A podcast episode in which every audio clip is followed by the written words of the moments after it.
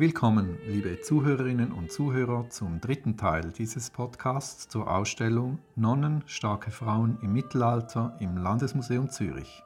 Mein Name ist Alexander Rechsteiner und ich bin Kommunikationsverantwortlicher beim Schweizerischen Nationalmuseum.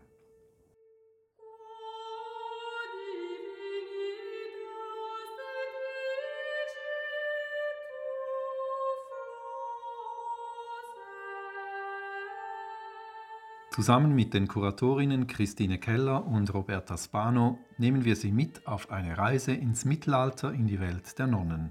Im ersten und zweiten Teil des Podcasts haben wir vom Klosteralltag gehört und erfahren, wie mächtig Frauenklöster im Mittelalter waren. In dieser Folge geht es um zwei hochgebildete Nonnen, Herard von Landsberg und Hildegard von Bingen. Im Mittelalter war das Kloster der einzige Ort, in dem Frauen eine Bildung erhalten konnten. Die reich illustrierten Bücher und die aufwendig gestalteten Textilien in der Ausstellung zeugen davon.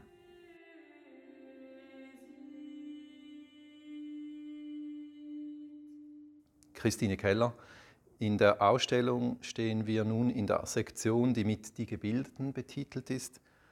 Klosterfrauen waren ja nicht nur mächtig und einflussreich, wir haben es in der letzten Folge gehört, sondern auch gebildet. Was bedeutete denn Bildung im Mittelalter? Ich muss vielleicht vorausschicken, im 11. und 12. Jahrhundert oder im 11. Jahrhundert wurden die ersten Universitäten gegründet. Man kannte, konnte an, den, an diesen Universitäten Medizin, Rechtswissenschaften, Theologie, Philosophie, auch Naturwissenschaften studieren. Und ich muss immer wieder staunen, die Universitäten, schon die ersten Universitäten heißen ja Alma Mater, also eigentlich die nährende Mutter. Aber ähm, diese nährende Mutter hatte nie ihre Töchter an den Universitäten. Die Frauen wurden im Mittelalter, wir wissen das, bis in das 19. Jahrhundert nicht zu den Universitäten zugelassen. Eine der ersten Universitäten, die Frauen äh, den Zugang gewährten, war ja die Universität in Zürich 1865. Also in diesem 11. und 12. Jahrhundert übernahmen dann die Frauenklöster eine wichtige Rolle der Bildung und aus diesen Klöstern sind hochintellektuell gebildete Frauen äh, hervorgegangen oder sind uns überliefert, sind bekannt, die damals eigentlich auch zur intellektuellen Elite gehört haben, kann man so sagen. Also die Frauen, die haben, was sie halt nicht an den Universitäten lernen konnten, in den Klöstern als Unterrichtsstoff erhalten. Das ist natürlich in erster Linie die lateinische Sprache, denn die lateinische Sprache war die Voraussetzung überhaupt, um ein Leben als religiöse Frau oder religiöse Person führen zu können. Man musste diese auf Latein geschriebenen theologischen, biblischen Schriften lesen und verstehen. Dann aber auch die sogenannten sieben freien Künste, die Septem Artes Liberales. Und dazu gehören die, äh, auch die Arithmetik, die Geometrie, Astronomie, Musik. Und was auch noch dazu gehört, in einem Frauenkloster war die Kunst des Briefeschreibens. Das ist etwas, was man äh, eigentlich äh, ja, nicht daran denkt, aber das war natürlich zentral. Wie schreibe ich einen Brief? Wie äußere ich mich über die Klostermauern hinaus? Denn diese Ordensfrauen haben sich durch einen regen Briefwechsel mit Bischöfen, mit Äbten, mit Kirchenvertretern ausgetauscht und sich da auch damit in die kirchenpolitischen Geschehnisse einbringen können. In diesem Teil der Ausstellung werden zwei Nonnen als die Gelehrten beschriftet. Die eine ist Hildegard von Bingen, zu ihr kommen wir später. Die andere, vielleicht weniger bekannt, ist Herard von Landsberg. Wer war diese Frau und wieso galt sie als besonders gebildet? Herard von Landsberg ist 1155 geboren und 42-jährig äh, wurde sie Äbtissin auf des Klosters Odilienburg auf dem Hohenburg im Elsass. Das ist heute noch ein Pilgerort. Wir befinden uns im 11. und 12. Jahrhundert, das muss man auch noch mit berücksichtigen, in einer, Zeit umfassender Kirchen- und Klosterreformen. Äh, es geht in dieser Zeit eigentlich wieder um die Rückbesinnung auf die eigentlichen Aufgaben der Klöster. Jetzt Herald von Landsberg äh, wurde berühmt. Sie, sie trägt ja auch den Titel die Universalgelehrte.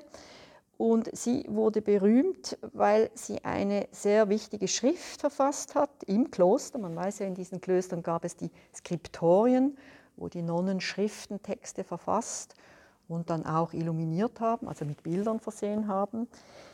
Diese Schrift heißt Hortus Deliciarum, also übersetzt mit der Garten der Köstlichkeiten oder der Freude oder der Wonne.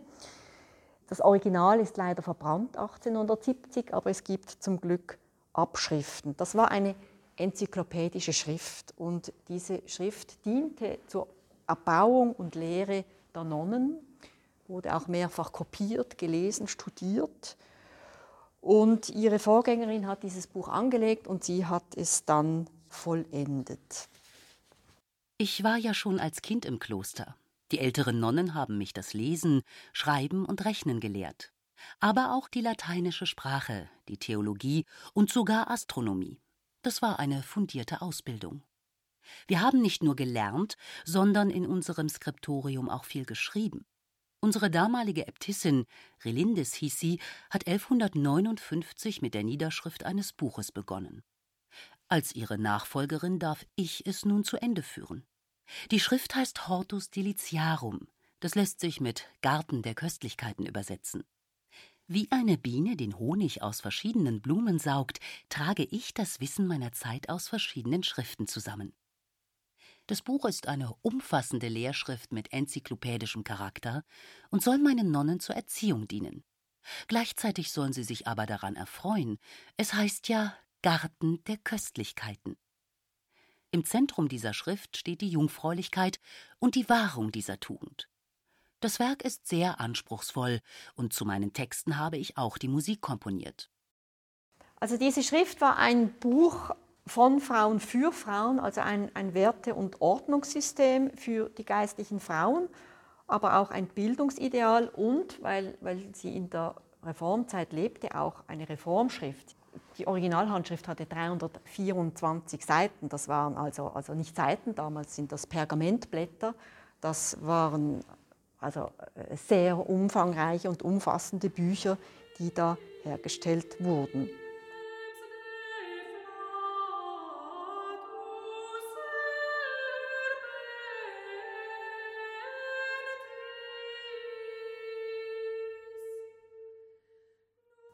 Dann sehen wir hier die zweite Nonne. Sie dürfte vielen ein Begriff sein, Hildegard von Bingen.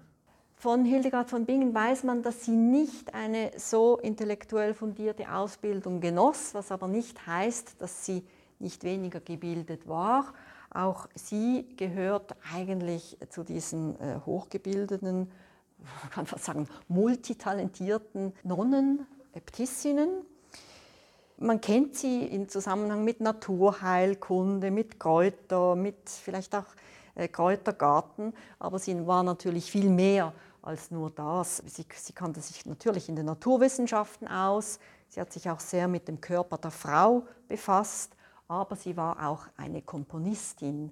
Und Musik war in dieser Zeit sehr wichtig, nicht nur jetzt in Form von den gesungenen Stundengebeten, sondern auch die Choralmusik. Und in dieser Zeit hat die Musik einen großen Entwicklungssprung vollzogen. Hildegard von Bingen hat diese Text, also Texte und Musik und Melodien komponiert, mehrstimmig. Und ähm, ihre Musikwerke sind bis heute bekannt. Sie ist also auch für die Musikgeschichte eine wichtige Person.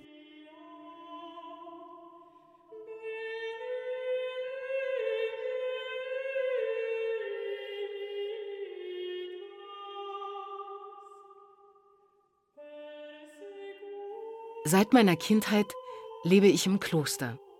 Zuerst auf dem Disi-Bodenberg. Nach zahlreichen Konflikten mit dem Abt habe ich 42-jährig ein eigenes Kloster auf dem Rupertsberg gegründet. Hier in unserem Skriptorium schreibe ich viel. Jetzt mit 43 Jahren beginne ich meine Visionen in Latein aufzuschreiben. Ich bringe aber auch mein Wissen über den menschlichen Körper, über die Tiere und die Heilkraft von Pflanzen zu Pergament. Daneben komponiere ich viele Musikstücke, denn die Musik ist für uns ganz zentral. Wir singen im Chor und tragen auch die Stunden- und Psalmgebete singend vor. Ich begebe mich auf viele Predigtreisen in die geistlichen Zentren nach Mainz, Trier und Metz. Auch schicken mir viele Menschen Briefe und ersuchen mich um Rat. Und zwar nicht nur Mönche und Nonnen, sondern auch Päpste und der Kaiser. Man sieht mich als Botschafterin zwischen Himmel und Erde.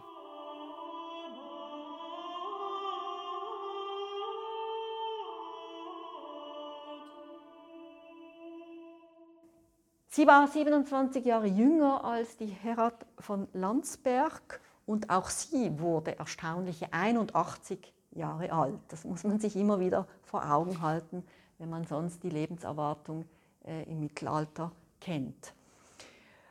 Aber bekannt ist Hildegard von Bingen, oder wir stellen sie in unserer Ausstellung vor allem als Missionärin vor. Und hierfür äh, ist sie auch berühmt und bekannt und ging in die ähm, Theologie und Kirchengeschichte ein. Was heißt Missionärin? Sie, Hildegard von Bingen, hatte schon als Kind, 10-, 12-jährig, erste Visionen. Das heißt, ihr ist Gott erschienen, sie hatte diese Gotteserkenntnis und in mehrfacher Weise, das sind komplexe Gedankengänge, die sie erst etwa 40-jährig dann aber niedergeschrieben hat. Es gibt sehr viele dieser Visionsschriften. Die eine ist der Liber Divinorum Operum, das ähm, Buch der, des göttlichen Wirkens. Und diese Handschrift, das sind dann verschiedene Visionen, die sie da beschreibt. Und die Visionen werden immer mit einem ganzseitigen Bild eingeführt diese Bilder, das sind größere Miniaturen auf Gold gemalt, sehr bunt, sehr farbig, sehr komplex. Sie selbst hat sich in diesen Schriften als das Sprachrohr Gottes bezeichnet und diese Visionen wurden häufig kopiert und waren weit verbreitet. Hildegard von Bingen, man sagt auch die heilige Hildegard von Bingen, aber heilig gesprochen wurde sie nie aber sie wurde als Kirchenlehrerin anerkannt, jedoch erst 2012 und ging dann so als Vertreterin in den heiligen Kalender der römisch-katholischen Kirche ein. Sie hat mit ihrer Gemeinschaft auf dem Ruppertsberg ein Kloster gegründet. Von diesem Kloster gibt es ein sogenanntes Antependium. Das ist ein besticktes Textil, welches an besonderen Feiertagen vor den Altar gehängt wurde. Aber das Antependium vom Ruppertsberg ist ein äußerst kostbares Stück. Man muss sich das vorstellen auf tiefrotem, fast purpurfarbenen Seidengrund ist in äh, Gold und Silberlan Fäden ist eine Darstellung eingestickt, aufgestickt, in der Mitte der thronende Christus, Christus in der Mandala und daneben heiligen Figuren. Und eine dieser heiligen Figuren ist dann die Hildegard von Bingen. Sie wird dargestellt mit einem Nonnenschleier. In der rechten Hand trägt sie die Klosterkirche, weil sie dieses Kloster gegründet hat, und in der linken eine Handschrift. Und auch in der unteren Zeile sind dann weitere Nonnen dieses Klosters aufgeführt und mit Namen bezeichnet. Dieses Stück zeigt auch, wie reich diese Klöster ausgestattet waren. Von Hildegard von Bingen weiß man, sie war eigentlich eine sehr konservative Ordensfrau. Sie hat darauf bestanden, dass nur adlige Frauen ins Kloster aufgenommen werden. Es gibt einen Briefwechsel einer anderen Äbtissin aus einem anderen Kloster und sie fragt dann Hildegard von Bingen, weshalb sie darauf besteht, weshalb nicht andere Frauen, Nichtadlige ins Kloster aufgenommen werden dürfen. Und Hildegard von Bingen sagt dann, dass Gott diese sozialen Hierarchien definiert hat und man sich nach dem richten soll. Sie war also gegen eine Öffnung der Klöster für nichtadlige Frauen. Eigentlich konservativ denkend. Wir sind ja fast am Ende des Kapitels zum Thema Bildung. Eine Skulptur aus dem 15. Jahrhundert fasst dieses Kapitel zusammen. Es gibt eine wunderbare kleine Skulpturengruppe aus dem Diözesanmuseum in Paderborn. Die heißt die Unterweisung Mariens. Die zeigt Anna und Maria und zwischen Anna und Maria, Maria ist als etwa sechs-, siebenjähriges Kind dargestellt. Anna hält ein Buch, sie verweist auf die einzelnen Buchstaben und Maria fährt mit ihrem Griffel diesen Buchstaben nach. Solche Darstellungen und Skulpturen waren natürlich für die jungen Mädchen, die damals in einem Kloster waren, ein Vorbild und sie haben sich da dann auch mit Maria identifiziert. Und wir wissen ja, dass Maria, äh, die Gottesmutter, war in jedem Frauenkloster und für jede Nonne das Vorbild.